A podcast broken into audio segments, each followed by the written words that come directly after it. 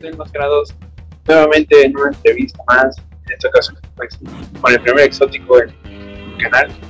Demasiado, ¿cómo estás? Pues bien aquí, este, dispuesto a contestar todas sus preguntas. Muchas gracias por, por aceptar esta invitación y pues robar tu tiempo en tu día. Eh, quería empezar preguntándote, bueno, voy a hacer, pero quería preguntarte cómo nace el gusto por la lucha libre. No sabe cómo existe esa pasión. Fíjate que la comencé ya muy grande, pero más bien por mí no fue, sino por mis amigos que ellos, ellos querían ser luchadores. Y pues ya por seguirlos a ellos, por estar con ellos, me convertí yo también en, en luchador, pero jamás ni de niño, nunca tuve un acercamiento a la, a la lucha libre. Eh, sé también que eh, pues lo empezaste haciendo, ¿no? Como por, por tener un hobby, un deporte que hacer. ¿Cómo llegas a, no sé si era un gimnasio, una arena, cómo llegas a un punto de eso? Pues, es que haz de cuenta que mis amigos, digo, ellos querían ser luchadores y en mi pueblo había un, una casa donde estaba un ring y había una persona entrenando a, a algunos este, muchachos. Entonces, pues mis amigos fueron a preguntar y se metieron a entrenar ahí. Y pues yo por seguirlos me metí a entrenar también. Pero, ¿qué crees que ya con el tiempo este, dije, bueno, pues está chido, voy a hacer ejercicio y pues es algo que más o menos sé porque ya sabía probarme, ya sabía caer porque pues había estado en Kung Fu. Y mira, este, a partir de ese momento fue que yo empecé a, a, empezar a, tener un poco más de gusto por la lucha libre, pero fue más como por mis amigos que ellos querían ser luchadores, pero al final ninguno logró ser luchador. ¿Por, qué escoger el, nombre de demasiado? Pues porque ya estaba yo como con la idea de que había muchos eh, doctores, murciélagos, dragones, todos estos nombres, Dark, no sé qué, Black, no sé qué, entonces yo decía, no, yo no quiero un nombre genérico, no quiero un nombre como igual al de los demás, pero con una palabra diferente, quiero un nombre diferente. Y entonces justamente había comprado un disco que se llama Dickel demasiado de sus exagerados. Y pues dije, va, me gusta.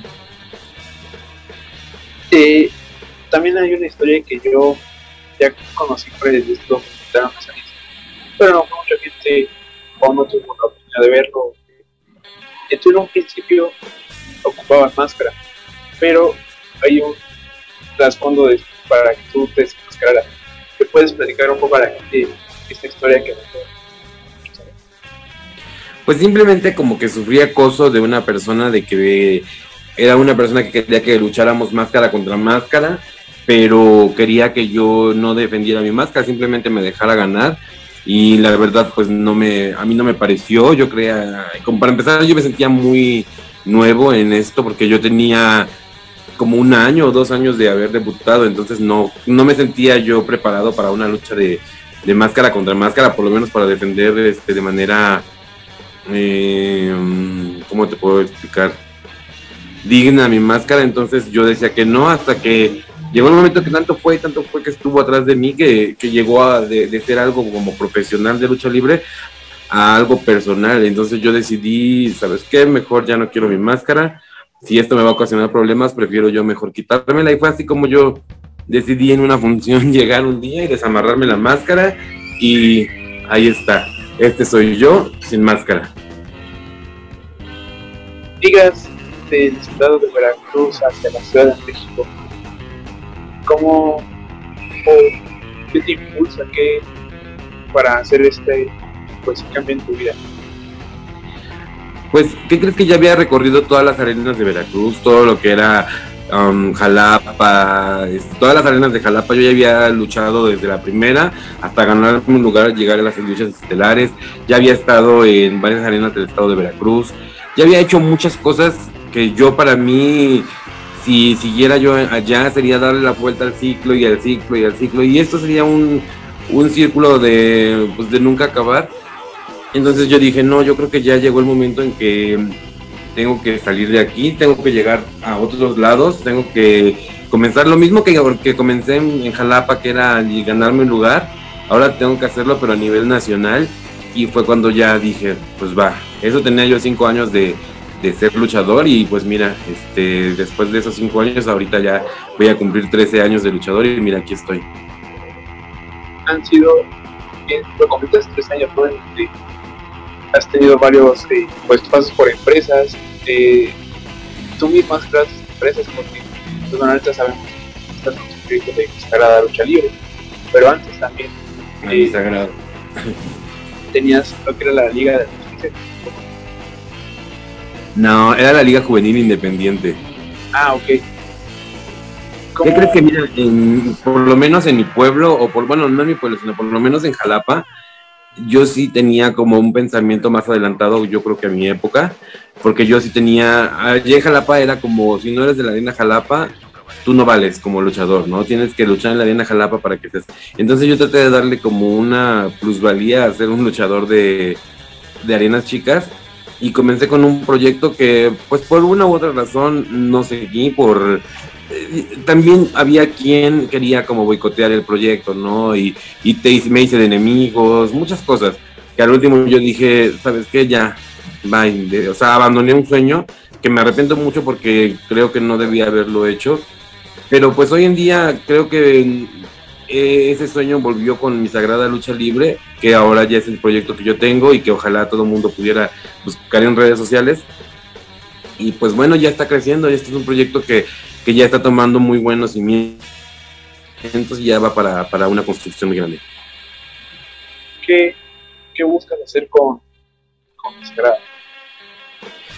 Quiero exportar luchadores, o sea, quiero que los luchadores de mi sagrada lucha libre vayan a toda la república, quiero que los luchadores de mi sagrada lucha libre lleguen a otras partes del mundo, quiero que los luchadores de mi sagrada lucha libre sean imágenes de marcas, sean imágenes de productos, o sea, quiero que, que haya eh, oportunidades que posiblemente a mí me costó mucho o que muchos me pusieron el pie para no conseguir. Y quiero ahora que con mi sagrada lucha libre se les facilite a algunos este ese eso no ese trayecto a, a convertirse en algo bien en la lucha libre. Eres uno de los exóticos que a lo mejor han marcado una pauta, ¿no? Porque no eres como, pues sí, ahora sí como el estereotipo que hay un luchador exótico, ¿no? Que sube, a jugar en su show, da besos. Tú eres un exótico que sube, lucha y nada más, o sea, sí se, eh, tú lo has dicho, ¿no? Te gusta esta parte de los golpes, te gusta luchar bien. ¿Por qué escoger ser un exótico para marcar diferente, pero... Pues, ¿qué crees que yo más bien traté en algún momento de imitar un poco? Porque eh, eh, hubo una persona que me dijo, si tú no eres como Pimpi, no vas a hacer nada en la lucha libre. Entonces, en algún momento de la vida traté de hacer un poco lo que hacían mis otros compañeros exóticos, pero yo no me sentí cómodo, o sea, yo no sentí que fuera conmigo, no sentí con mi personalidad, yo me sentía que se veía grotesco en mi persona. Entonces fue cuando yo traté de darle un giro a como mi percepción, o sea, mi, mi idea de cómo era un exótico. Porque para mí mi idea de ser exótico no nada más era travestirme y dar besos, ¿no? Sino también era más allá de eso, sino también era este moda, me gustaba mucho esta onda de de poder ser como extravagante, los abrigos de peluche, esas cosas me encantaban. Entonces, creo que también ser exótico no nada más es este como esa parte, sino también tiene mucho, mucho más allá de, de, ser un exótico promedio, sino también creo que puedes llevarlo a otro nivel. Y creo que lo hice, lo hice y lo hice muy bien. Entonces, este creo que mm, no sé si marqué una pauta o no, pero por lo menos creo que sí tengo cierta aportación qué buscas hacer con el personaje de demasiado? ¿Qué, ¿O qué oportunidades que le hace falta demasiado? Quiero la internacionalización. Más allá de poder entrar a una empresa, de poder estar este, de planta en algún lado, quiero la internacionalización. He tenido muchas oportunidades para ir a, a luchar a otras partes de, Estados Unidos, en Estados Unidos y Puerto Rico, pero por cuestiones de visa no he podido. Pero pues este creo que ya nada me falta eso para dar el paso a la internacionalización. que eh, sé también porque vi la entrevista con Chavín que hicieron. Ajá. Diseñas la primer playera de los perros. Como- No, la primera playera. No, la primera playera no, porque ellos ya venían de tener un concepto. Yo nada más renové lo que ya ellos ya traían. Porque digamos que la primera playera pues salió cuando estaban ellos en el Consejo Mundial de Lucha Libre, pero yo traté de renovar cuando ellos se salen del Consejo Mundial para convertirse en una empresa, pues yo renové mucho, ¿no? Hasta teníamos este las playas de Cuidado con Don Perro, que eran las, ediciones de del perro señor, ¿no? Este, muchas cosas, muchas cosas que hicimos de diseño la- las implementamos y pues sí fui el diseñador gráfico de, de los perros del mal cuando en su etapa de independientes. Ah, ok. Tú te encargas de, de todo en Instagram, bueno, pues Todo la- lo que es el diseño, programación, este, algunas cosas pues ah, estamos con Yoruba y con Glaze que ellos me, me- me apoyan mucho, también con el Rincón Caribeño, pero regularmente pues todo lo demás, la parte gráfica y todo eso me encargo yo. O sea, la edición, todo lo, lo, hago- yo. también, bueno, relacionado a lo que es Instagram, ¿has tenido o te gusta hacer como también este tipo de entrevistas con algunos participantes por ahí? vi Entrevista con eh, Blaze, con Tempo, con Struendo. ¿Por qué nace a lo mejor ese gusto por tener algo nombre? Por- no, no escuché la, pregunta. que por qué nace esta como idea de hacer contenido para las redes sociales de Instagram? Pues como también para dar a conocer a, mi, a, a mis compañeros, ¿no? A la gente que está en sagrada lucha libre, creo que también le hacía falta un espacio para que conocieran más allá. No le he dado mucha continuidad, pero ya quiero darlo. La verdad, este, como no estaba, me retiré un año por la pandemia, entonces no, no pude estar como tan, tan presente aquí en la Ciudad de México. Me fui este, a mi pueblo, pero ahorita que ya regresé quiero empezar a grabar nuevamente, quiero grabar cosas con, con ellos, ¿no? Entonces, este, aún, aún vienen cosas nuevas. tema, pues, ya para terminar, te dice hacer una entrevista un poco corta. Que la gente, ¿dónde te puede seguir? ¿Dónde, dónde te puede ver en tus próximas fechas? Estoy como arroba muy demasiado en Instagram, estoy como el demasiadito, creo, en Twitter. Estoy como José Luis Hernández en, en Facebook, pero también les, les, les pido que me sigan como arroba mi sagrada LL en Instagram y este y la página de Facebook de mi sagrada lucha libre, por favor, denle seguir.